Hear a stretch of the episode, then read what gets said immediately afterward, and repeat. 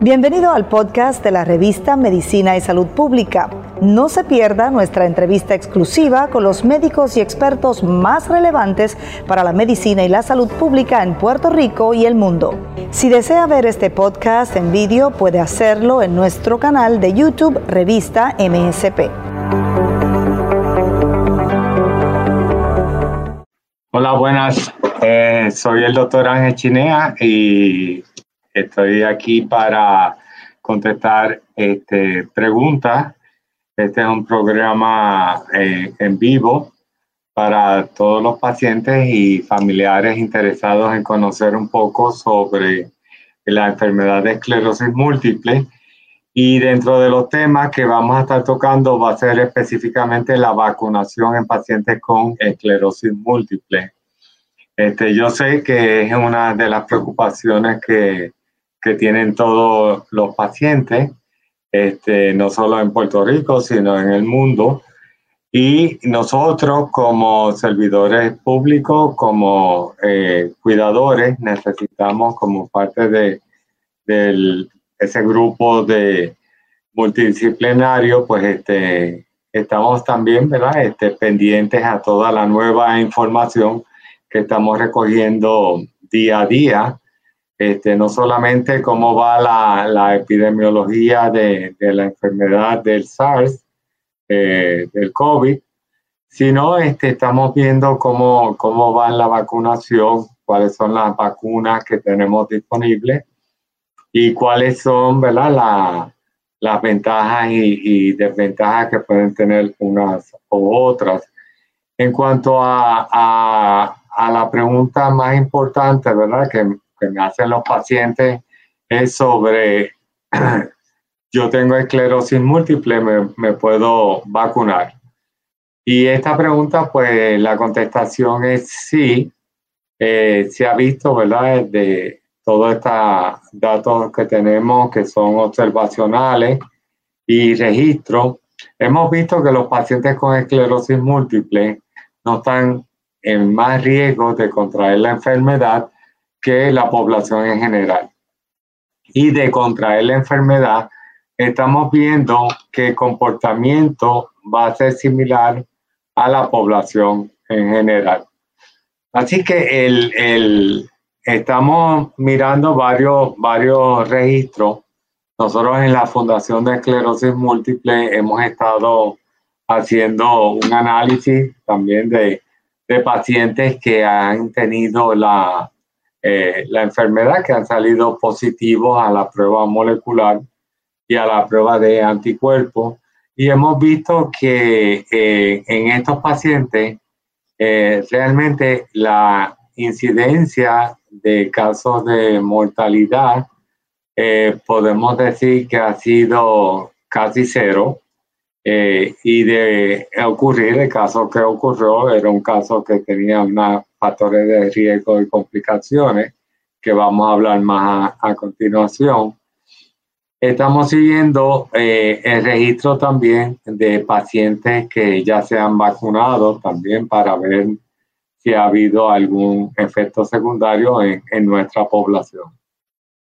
En el caso de el, en el registro que más estamos prestando atención es el registro de eh, la nacional, el National MS Society, el, el US COVID MS, es un registro basado en una colaboración entre el, la eh, nacional, el National MS Society, el grupo de consorcio de clínicas de esclerosis múltiple, al cual pertenezco a ambos, y de la nacional somos partners in care, Inclusive tenemos un soporte de registro eh, canadiense de esclerosis múltiple.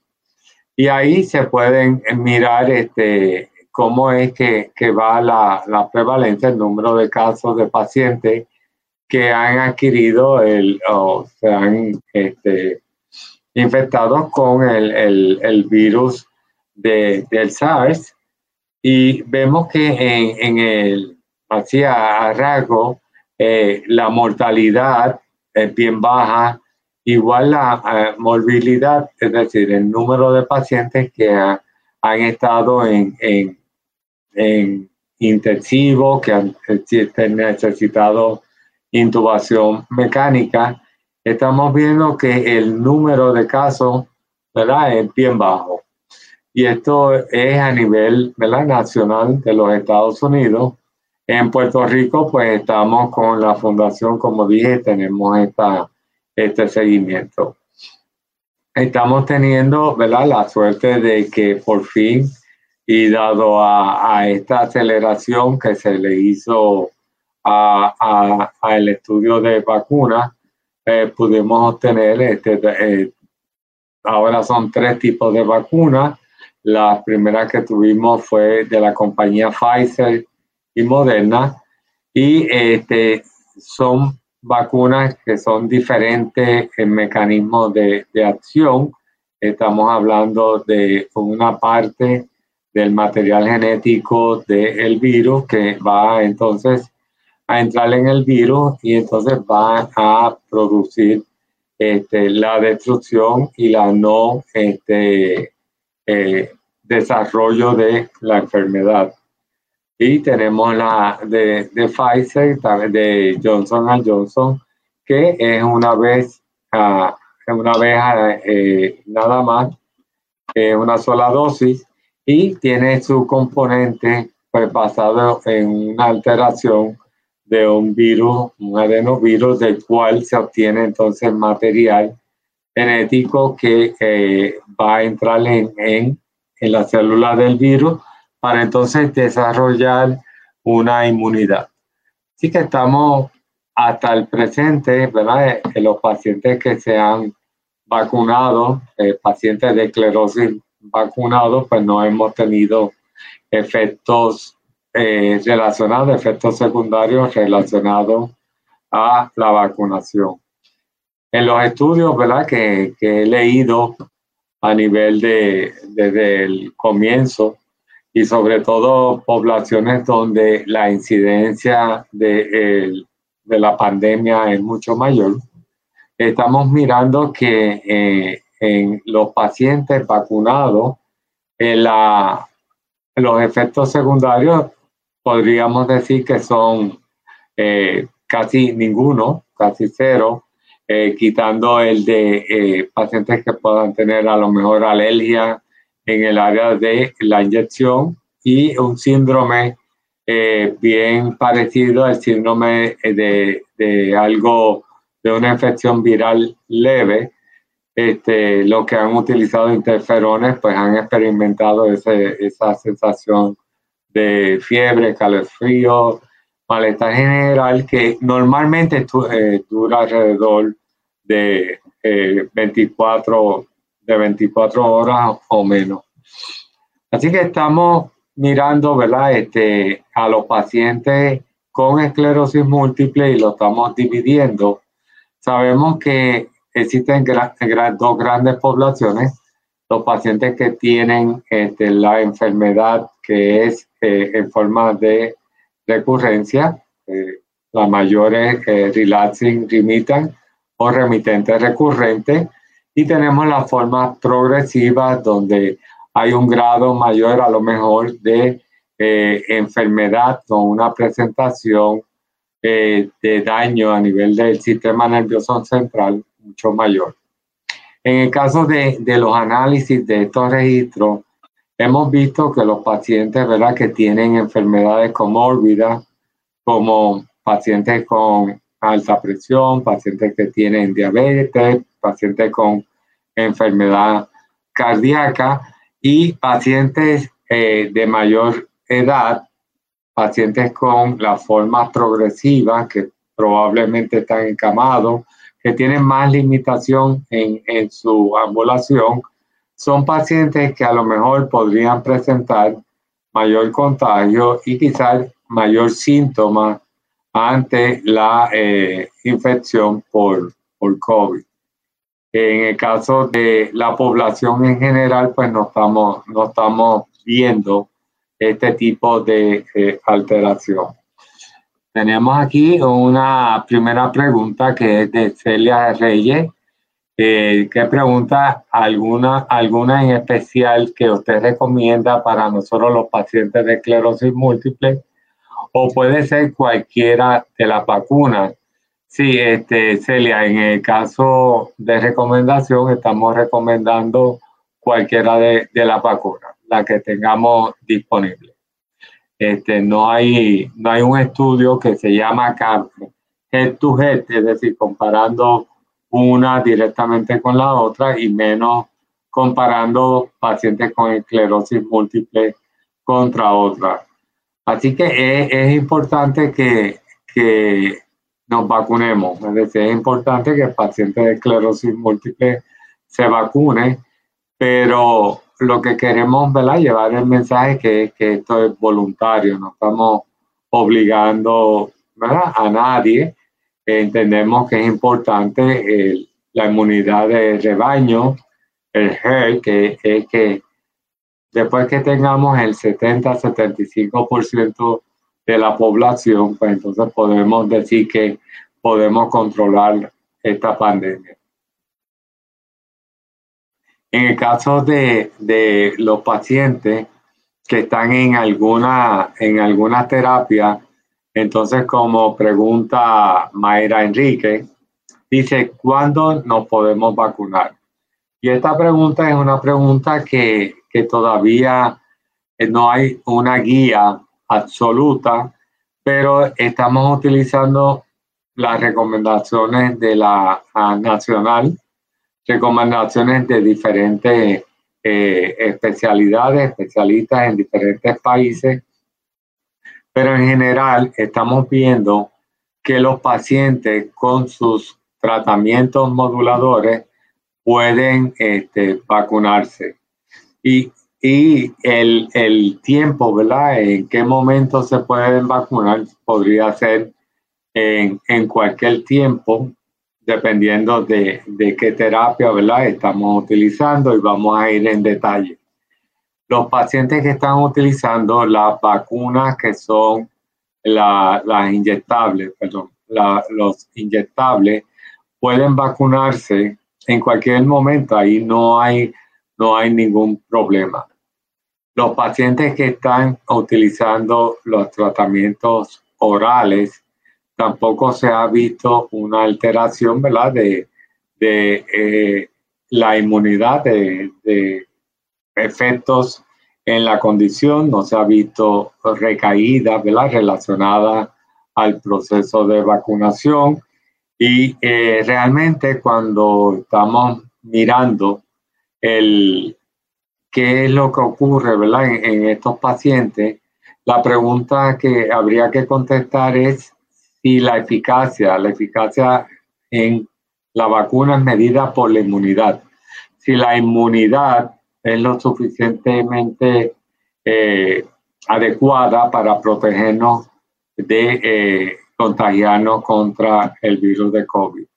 Así que el, en el caso de, de lo, mi recomendación y quizás algunos otros médicos ¿verdad? tienen otras recomendaciones, y aquí esto, esto hasta ahora es individual, pero en mis pacientes en inyectables y en orales estamos hablando de que sí se pueden vacunar en cualquier tiempo. ¿Cuáles son los que entonces tenemos que diseñar, lo que se llaman la ventana de oportunidad? Son las terapias que son un poquito más agresivas, como infecciones donde hay una eh, alteración o, una disminución del sistema inmunitario. Por ejemplo, los pacientes en, en natalizumab o tisabri, pues no tienen ninguna, ningún problema en, en la vacunación porque ellos mantienen la celularidad intacta y es lo que evitan el tráfico, el, eh, que estas células que producen la inflamación pasen al cerebro. Hay un bloqueo de, como si bloqueáramos la carretera de este grupo de células que son las que producen la inflamación. Ahora bien, hay un grupo de, de tratamientos que son eh, células depletora o, o que disminuyen el número de células eh, B. Y en ese caso, pues tenemos que buscar oportunidades. En ese caso, lo que recomendamos al paciente a lo mejor es que se vacune antes de comenzar la terapia y quizás ahí podemos retrasar el comienzo de, la terapia. En el paciente que está utilizando, y quiero ¿verdad? Este, hablar de terapias específicas, en Puerto Rico no usamos mucho lo, lo, que es el rituximab o rituxan, el ocrelizumab o ocrebus y actualmente el ofatumumab o quesinta son células depletoras. Tenemos que añadir dentro de los orales una terapia oral que es cladribina, que se llama Mavenclad. Y estos pues, son los productos que mayormente nosotros tratamos de buscar. Y se me queda eh, la lentezumab o la entrada, donde van a, disminuir la población de células que están envueltas en, en la inmunidad y esa se llama disminución de las células de los linfocitos, es lo que se llama la linfopenia, eh, en donde sí pues, va a haber una cierta destrucción de un grupo de células, pues ahí sí que tratamos de, como dije, o vacunamos antes o si el paciente ya está en tratamiento, lo que nosotros hacemos es que eh, intentamos hacer la vacunación tres meses después de la última dosis. Este es para el caso de ocrelizumab o ocrebu. Si no dio la oportunidad de hacerlo antes de comenzar la terapia, pues tratamos de hacerlo tres meses o cuatro meses después de la última infusión. Al igual que en el caso de eh, pacientes que están usando cladribina o mavenclad, tratamos de seguir el patrón. De, la, linfopenia, ver cuando el número de células aumenta ¿verdad? A, un, a un nivel sobre que esté cerca de los 800 y esto puede ser en el cuarto, quinto, sexto mes y entonces ahí sería donde estaríamos eh, ofreciendo la vacunación a estos pacientes. Es lo mismo que en el caso de alentezumab o la entrada, donde eh, tienen cinco días de infusión y luego vamos a tener que hay una depresión, una disminución, una linfopenia de las células que van a comenzar de nuevo a repopular, a aparecer de nuevo células nuevas a los seis de seis meses en adelante y esa sería la, la ventana donde nosotros estaríamos recomendando la vacunación. Ahora bien, ¿qué, cómo, ¿qué estudios se han hecho que apoyen que nuestros pacientes se puedan vacunar y no, no buscando los efectos secundarios, sino buscando la eficacia? Si hablamos de que Pfizer, Moderna, eh, la de Johnson tiene una eficacia sobre un 90-95%, pues nosotros esperamos que en nuestros pacientes con tratamientos inmunomoduladores tengan una respuesta parecida, pero puede ser que en vez de ser 95 sea 90 o sea 85, pero no se ha, no se ha realizado todavía un estudio que vaya directamente a, a, a medir este número de inmunidad luego del mes de haberse realizado la, vacunación.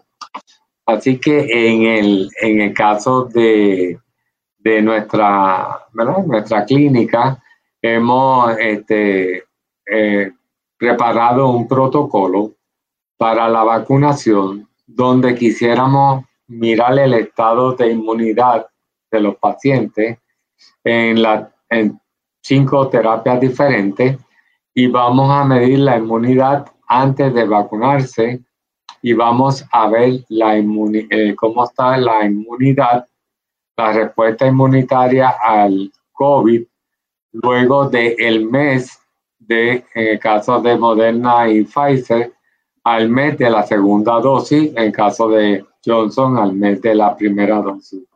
Así que es un, protocolo que nos ayudaría quizás a poder explicar y entender un poco más sobre cómo sería la inmunidad de con las diferentes terapias.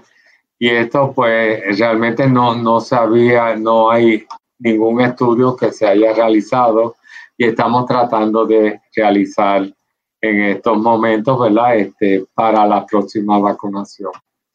Este, vi una pregunta que no quiero dejar. Alguien preguntó sobre, sobre qué cinta. Y lo ideal sería, ¿verdad? entrar primero con la vacunación y entonces esperar alrededor de un, de tres semanas a cuatro semanas y dar, eh, administrar entonces, comenzar el que cinta. Si no, la recomendación que yo hago es tres semanas después de la vacunación de eh, que cinta. En el caso de, de otras terapias, ¿verdad? Este, de estas terapias que son más agresivas, este, no quiero ¿verdad? sonar que soy el, el, el, que va a, dar la pauta o que va a ser el, el que va a crear la guía. La guía este, se están tratando de, de hacer, ¿verdad? De acuerdo a, la, a, las diferentes terapias, pero cada, cada neurólogo, cada especialista en esclerosis múltiple está, está realizando su, su propia guía considerando el mecanismo de acción de, de cada terapia. El, hay vacunas y estas vacunas eh, van a seguir existiendo. Es decir, no, no tenemos que desesperarnos, ¿verdad? Por vacunarnos.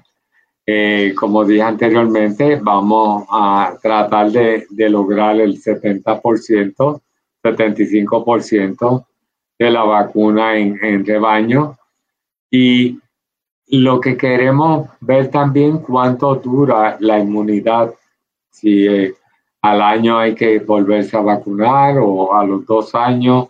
Y esa es una respuesta que estamos, eh, que los investigadores están tratando de contestar. Así que el, en el caso de, de Puerto Rico, yo creo que el Departamento de Salud eh, está, eh, se ha organizado con el, lo que es el Colegio de Médicos y hemos logrado ¿verdad? llegar a la, a por lo menos a completar la fase 1 y estamos ya entrando en la fase 2. Y yo entiendo que siempre van a haber errores y siempre van a pasar, pero comparado con, contra, con otros países, ¿verdad? incluyendo Estados Unidos, pues creo que la organización, este, aunque no sea perfecta, se está llevando lo más responsable posible. Así que recuérdense que estoy aquí para contestar preguntas. Si hay alguna pregunta, alguna duda, estamos, estamos aquí esperando esas preguntas, esas dudas. Así que estamos, eh, quiero recordar que estamos, estamos este, en el momento, en, en el mes de el, el awareness, el reconocer la esclerosis múltiple como enfermedad, concientización. 19, estamos encendiendo, tenemos el encendido de diferentes estructuras de gubernamentales y a todos, pues gracias por la atención. Y si hay más preguntas, pues tenemos el email. Muchas gracias a, todos.